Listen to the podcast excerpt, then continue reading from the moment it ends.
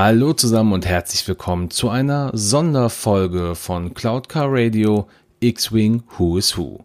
Mein Name ist Dennis von den Raccoon Specialists und in dieser Folge dreht sich alles um die Upgrade-Karten aus der ersten Welle von X-Wing. Ich werde nur die Karten besprechen, die man auch wirklich besprechen kann. Also Crew-Karten, Astromex, eventuell Titel, ähm, so Karten wie Proton-Torpedos oder die Machtfähigkeit Gespür. Das ist alles ein bisschen schwerer zu erklären. Das werde ich hier in dieser Folge jetzt einfach mal außen vor lassen. Und äh, von daher lasst uns einfach mal anfangen mit den Upgrade-Karten aus dem Grundspiel und zwar zuallererst dem R2 Astromektroiden.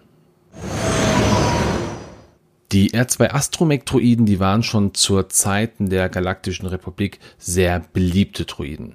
Sie wurden von der Firma Industrial Automation hergestellt und waren circa ein Meter hoch. Man konnte sie für die verschiedensten Aufgaben programmieren, doch wurden sie eigentlich dafür entwickelt, dass sie den Droidenplatz von Sternenjägern einnehmen. Und obwohl die R2-Einheiten schon von Klonkriegern verwendet wurden, sind sie doch während des Zeitalters des Imperiums noch als neu angesehen worden. Der wohl berühmteste R2-Druide, der war natürlich R2D2 und laut dem Astromech-Druiden C110P, den wir auch als Chopper aus Rebels kennen, war der größte Programmierfehler der R2-Einheiten das eingebaute Mitgefühl. Und Natürlich sehen wir die allererste R2-Einheit, und das war R2D2 in dem Fall, in Episode 4 eine neue Hoffnung. Also hier haben wir den ersten kanonischen Auftritt kommen wir auch direkt schon zum nächsten Druiden und wer hätte es gedacht, nach R2 kommt R3, also die R3 Astromech-Druiden. Und als Nachfolger der R2 Astromechs wurden auch die R3-Einheiten von Industrial Automation hergestellt und hatten dank ihrer Intellex 5 oder Intellex V-Prozessoren eine schnellere Verarbeitungsmöglichkeit als die gebräuchlichen R2-Einheiten. Sehr typisch für die R3-Einheiten waren auch die transparenten Plastikskuppeln, die einen direkten Blick auf die Prozessoren ermöglichten. Anders aber als sein Vorgänger war diese Astromech-Einheit nicht als typischer Sternenjäger Astromech vorgesehen, obwohl er bis zu fünf Hyperraumrouten in seinem Speicher hinterlegen konnte. Und obwohl die R3 Astromech schon in Episode 4 das erste Mal zu sehen waren, ist die wohl bekannteste R3-Einheit R3 S6, welchen wir aus Star Wars to Clone Wars kennen. Dort wurde er Goldie genannt und war, nachdem R2D2 in der Schlacht von Butalvui verloren ging, als Ersatzdruide für Anakin Skywalker ausgestellt worden. Jetzt kommt wieder erwartend nicht R4, auf den kommen wir später nochmal zu sprechen, sondern R5. Die R5-Einheiten waren ja wieder erwartend nicht die Nachfolger der R3-Einheiten, sondern die Billigversion der R2-Droiden. Durch den weit günstigeren Preis gab es immer wieder Probleme bei der Produktion und somit auch viele Fehlfunktionen. Und auch wenn sie etwa gleich groß waren, sahen sie durch ihre kegelförmigen Köpfe und die Reparaturarme wesentlich anders aus. Schon in der Serie Clone Wars tauchten R5-Einheiten auf, doch der bekannteste und einer der letzten seiner Art war R5D4, der zu Beginn von Episode 4 von Lukes Onkel Owen zusammen mit C3PO gekauft worden ist, nur um kurz darauf wegen einem defekten Motivator wieder an die Javas zurückgegeben zu werden und durch R2 ausgetauscht zu werden. Und ein kleiner Side-Fact zu R5D4. Laut dem Kanon wurde er nicht von den Sturmtruppen zerstört, als diese den Sandcrawler der Javas angegriffen haben. Und zu einem späteren Zeitpunkt war er wohl sogar im Einsatz für die Rebellion zu sehen. Ja, und dann kommen wir zum nächsten Druiden, den wir ganz sicher bei der Rebellion gesehen haben, und zwar R2D2. Und R2 ist der wohl bekannteste Astromech-Droide, den es im gesamten Star Wars-Kanon gibt. Auch er wurde von Industrial Automation gebaut und im Laufe seines langen Lebens und im Kanon auch noch anhaltenden Lebens diente R2 vielen Meistern, unter anderem Königin Amidala, Anakin Skywalker und auch Luke Skywalker. In der gesamten Zeit hatte, obwohl es während der Klonkriege angeraten worden ist, niemand seinen kompletten Speicher jemals gelöscht oder auch nur Teile seiner Programmierung verändert. Dies führte dazu, dass R2 als sehr abenteuerlich und auch unabhängig angesehen wurde. In der gesamten Saga war er immer wieder ein Dreh- und Angelpunkt und er wurde mit sehr wichtigen Aufgaben betreut, wie die Übermittlung der Todessternpläne an General Kenobi auf Tatooine. Zusammen mit R2 zerstörte zum Beispiel auch Luke Skywalker den ersten Todesstern und er folgte Luke auch nach Hoth, nach Dagobah oder auch nach Endor, wo er den Untergang des Imperiums miterlebte.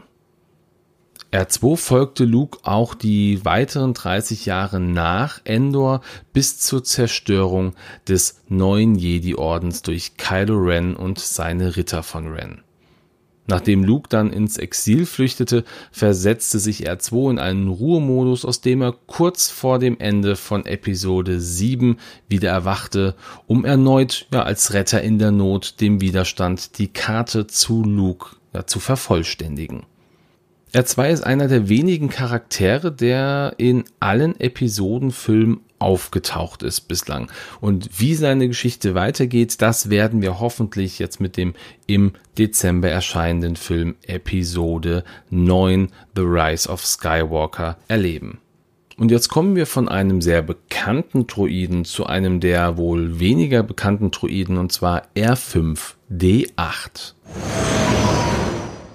Ja, und er ist einer der weniger bekannten Astromech-Droiden, welcher schon in Episode 4 als Astromech mit Jack Porkins flog und während der Schlacht von Yavin entsprechend zerstört wurde.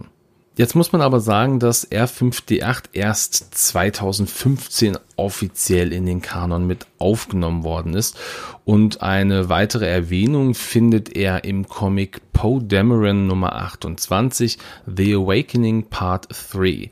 Hier wird er noch einmal erwähnt, nachdem sich R2 und BB-8 über die Schlacht von Yavin unterhalten.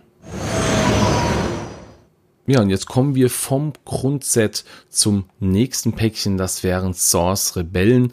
Und äh, zugegeben, hier finden wir auch nur eine Karte, über die wir noch nicht gesprochen haben. Das wäre der R4 Astromektroide. Über Crewmitglieder, die auch gleichzeitig Piloten sind, habe ich ja schon an anderer Stelle gesprochen. Von daher werde ich das jetzt hier nicht nochmal auffassen. Also weiter zum R4 Astromektroiden. Und wie im Grunde alle Astromektroiden der R-Serie wurde auch dieser natürlich von Industrial Automation hergestellt und anders als R2-Einheiten hatten R4-Einheiten eine konische Kuppel und nicht diese halbkugelförmigen. Und eine der Hauptaufgaben der R4-Einheiten war die eines Kuriertroiden. Und sie wurden während der Zeit des Imperiums auch hauptsächlich von der offiziellen imperialen Pressestelle verwendet. Ja, dann kommen wir zu der nächsten Karte und das sind die Todestruppen. Äh, okay. Jetzt fällt mir hier an dieser Stelle ein, dass ich den TIE Reaper noch gar nicht vorgestellt habe. Und äh, das ist natürlich, das wird nachgeholt. Also äh, den verspreche ich euch, der kommt nach. Aber nichtsdestotrotz machen wir jetzt äh, weiter mit ähm, ja, den Todestruppen. Und die Todestruppen, das waren die Elite-Soldaten unter den Sturmtruppen und sie gehörten zur Geheimdienstabteilung des Imperiums. In aller Regel waren sie als Leibwächter für wichtige Offiziere und Würdenträger des Imperiums eingesetzt worden und sie trugen schwarze Rüstungen und Spezialhelme mit Stimmverzerrern inkludiert, Bewegungssensoren und speziellen Displays, um die Position von Freund und Feind auf dem Schlachtfeld besser zu überblicken. In ihrer Ausbildung wurden sie sowohl im unbewaffneten Kampf als auch mit schweren Waffen und Sprengstoff geschult. Und des Weiteren waren sie auch Experten darin, ihre Spuren zu verwischen und somit im Geheim operieren zu können. Wieder erwartend war aber die erste Nennung im Kanon der Todestruppen nicht in Rogue One, sondern im Comic Poe Dameron Nummer 8 The Gathering Storm Part 1. Die ersten Bewegtbilder der Todestruppen gab es aber dann natürlich in Rogue One, A Star Wars Story. Und die wohl bekanntesten Würdenträger und Offiziere, die durch die Todestruppen beschützt wurden, das waren Grand Moff Tarkin, Director Krennic und Großadmiral Thrawn. Und abschließend noch ein kleiner Side-Fact. 2009 wurde ein Buch mit dem Namen Death Troopers veröffentlicht. Dies ist ein Legends-Buch, in der es um eine Form eines Zombie-Virus im Star Wars-Universum geht. Und kommen jetzt von den Todestruppen zu einem, der durch diese bewacht worden ist. Director Krennic. Und das war ein Mensch, der dem Imperium als Direktor der Waffenentwicklung diente, welches eine Unterabteilung des imperialen Sicherheitsbüros, also dem ISB war. Sein voller Name war Orson Callan Krennic und er wurde 51 Jahre vor der Schlacht von Yavin geboren. Und schon in jungen Jahren war er sehr vom Ehrgeiz gepackt und wurde auch sehr früh ein Mitglied des Zukunftsprogrammes der Galaktischen Republik.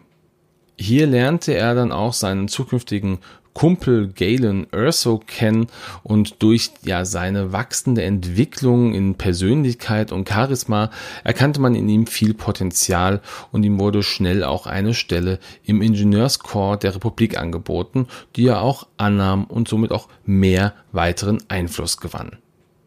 Dieser Einfluss brachte ihn so weit, dass er nach der Gründung des Imperiums weiter in der Hierarchie aufstieg und bald zum Direktor der Waffenentwicklung wurde. Und dort kam er dann auch mit dem Genosianer Poggle dem Geringeren in Kontakt, von dem er dann die Pläne für eine Superwaffe, den Todesstern, bekam. Ja, nach vielen Rückschlägen hat er es dann doch geschafft, mit Hilfe von Galen Erso diesen Todesstern fertigzustellen. Und seinen ersten kanonischen Auftritt hatte Krennic im Buch Catalyst oder im, wie es im Deutschen heißt, der Auslöser von 2016, welches die Vorgeschichte zu Rogue One im Detail beschreibt. Und als Teil des imperialen Sicherheitsbüros, kurz ISB, hatte Krennic sicherlich auch Kontakt zu den ISB-Hackern, um die es jetzt gehen sollte. Jetzt ist es so, dass diese Hacker ja selber nicht so einzigartig sind und deshalb sollten wir uns einfach mal anschauen, was denn das ISB im Detail ist. Das ISB, das war eine Strafverfolgungseinrichtung und ein Nachrichtendienst des Imperiums. Sie waren dafür zuständig, dass die Staatssicherheit und die Loyalität der imperialen Bürger erhalten wurde. Ja, wirklich viel mehr kann man jetzt über den ISB noch gar nicht sagen. Also ich meine, man könnte natürlich jetzt so ein paar, ein paar Sachen rauswerfen, aber grundsätzlich ist das das Wichtigste, was man über diesen Geheimdienst wissen sollte. Ja, und kommen wir jetzt zu den zwei letzten relevanten Upgrade-Karten aus dem Pack des äh, Millennium Falcon für Scum, und zwar Kira und Tobias Beckett. Ja, und dann fangen wir direkt mit Han Solos Jugendliebe Kira an. Sie wurde wie Han auch auf Corellia während der Zeit des Imperiums geboren und über ihre Kindheit und Jugend ist nur bekannt, dass sie ja zusammen mit Han aufwuchs und sich mit ihm schnell anfreundete. Mit 18 Jahren fing sie dann an, für die Weißwürmer zu arbeiten, die ein Verbrechersyndikat auf Corellia unterhielten. Zusammen mit Hahn wollte sie von Corellia fliehen, wurde aber kurz bevor beide den Planeten verlassen konnten, geschnappt.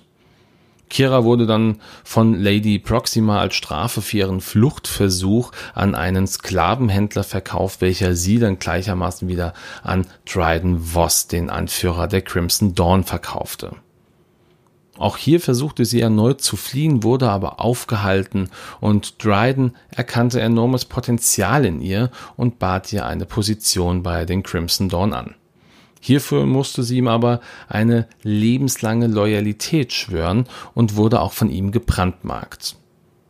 Und während ihrer Zeit bei Crimson Dawn wurde sie schnell zur rechten Hand von Dryden und ungefähr zehn Jahre vor der Schlacht von Yavin traf sie dann auch Han wieder und begleitete ihn auf eine Mission. Und der erste kanonische Auftritt, den hatte Kira natürlich dann in Solo A Star Wars Story. Und auf dieser gerade genannten Mission wurden Hahn und Kira auch von Tobias Beckett begleitet. Und dieser wurde auf dem Planeten Glee Anselm geboren. Über seine Jugend ist auch nicht wirklich sonderlich viel bekannt.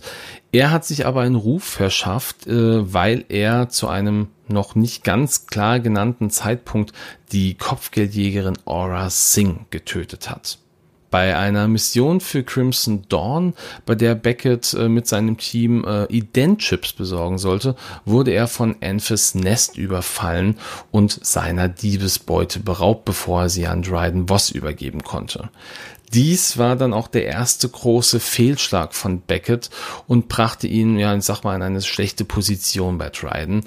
Der gab ihn aber dann doch Zim eine Chance und beauftragte ihn damit, eine imperiale Ladung Coaxium zu stehlen. Zu ihm gehe ich jetzt einfach von aus, werden wir sicherlich auch noch das eine oder andere hören, genauso wie zu Kira. Ich meine, auch dort sind die, also Kiras Geschichte ist noch nicht fertig erzählt und äh, Beckets Geschichte natürlich schon, aber seine Vorgeschichte kann mit Sicherheit hier noch etwas detaillierter erzählt werden. Vielleicht in Comics oder Büchern. Ja, und somit haben wir auch nun die wichtigsten Upgrade-Karten genannt. Und ich hoffe, dass ihr das eine oder andere auch noch nicht wusstet, das vielleicht neu mitnehmen konntet. Und wie ja vorhin schon angesprochen, äh, ich werde natürlich den TIE Reaper nachholen und danach dann mit den Schiffen aus der zweiten Welle weitermachen. Und ähm, ja, abschließend wie immer freue ich mich natürlich über Feedback zu dieser Folge und möchte an dieser Stelle gerne trotzdem nochmal auf das Community-Event von Games on Tables und uns hinweisen. Und zwar möchten wir gerne die Quick-Build-Karten, die es aktuell gibt, als druckbares Kartenset erstellen. Und dafür brauchen wir Bilder von Schiffen und oder Piloten. Also wenn ihr malen, kneten, basteln oder einfach nur gut fotografieren könnt oder auch egal was anderes. Also wenn euch, wenn ihr irgendeine kreative Idee habt, dann schickt uns gerne euer Kunstwerk der Schiffe. Wichtig ist für uns nur, dass ihr die Bildrechte daran besitzt. Und natürlich werdet ihr dann auch als Künstler auf der oder den Karten verewigt. Ja, die wichtigsten Details zu diesem Community-Event, die erfahrt ihr in unserer Sonderfolge von Cloud Car Radio, welche wir zusammen mit dem Simon von Games on Tables aufgenommen haben. Die werde ich euch auch nochmal in den Show Notes hinterlegen. Und ansonsten bleibt mir jetzt nicht mehr viel, außer mich nochmal zu bedanken für euren Support, für euer Feedback und euch jetzt eine gute Zeit zu wünschen. Also dann macht's gut und ciao.